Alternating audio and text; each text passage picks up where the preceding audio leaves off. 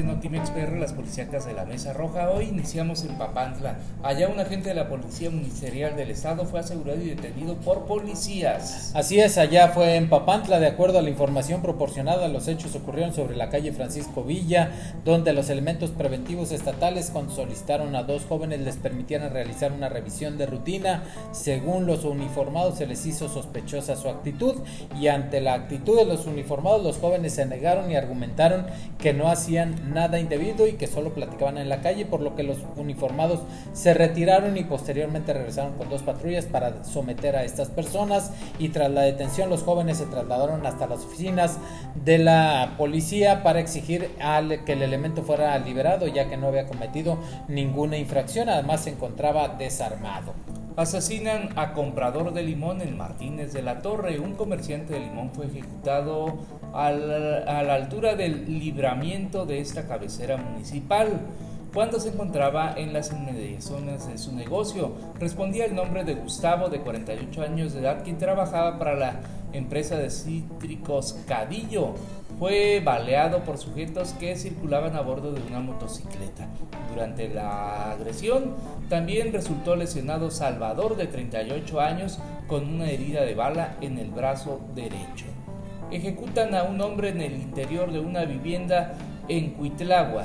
Esta tarde de jueves, sujetos desconocidos ejecutaron a balazos a un taxista al interior de una vivienda en obra negra ubicada en la calle 10, esquina nueva de la, de la zona centro de Cuitlagua. Fue identificado como Anselmo El Moncho por personas que lo conocían como taxista y también como albañil. Según se conoció, el hombre que se encontraba trabajando en una obra negra cuando de momento desconocidos llegaron a bordo de un vehículo y le dispararon en varias ocasiones a corta distancia, provocando la muerte al instante. Localizan cinco narcofosas en Iztaxoquitlán. Eh, cinco fosas clandestinas fueron localizadas en un predio de la localidad de Campo Grande del municipio de Iztaxoquitlán. Durante diligencias realizadas este jueves 4 de febrero por autoridades de la Fiscalía y la Comisión Estatal de Búsqueda, durante las tareas las autoridades obtuvieron eh, y que fueron acompañadas por el colectivo de familiares de desaparecidos Orizaba, Córdoba.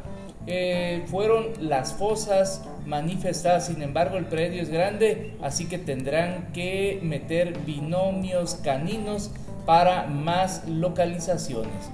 Muere taxista en accidente en el Diamante, allá en Córdoba. Esta madrugada de viernes, la unidad marcada con el número económico 1079 del sitio de taxis Base Unión volcó mientras que el conductor salió disparado durante el impacto muriendo en el lugar.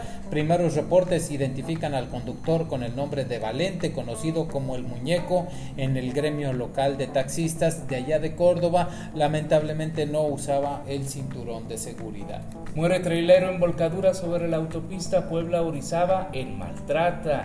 Este, esta mañana de viernes perdió la vida un trailero al volcar en la autopista Puebla-Orizaba a la altura del kilómetro 249 en Maltrata. Personal de Fiscalía y peritos dieron fe del accidente apoyados por personal de Capufe.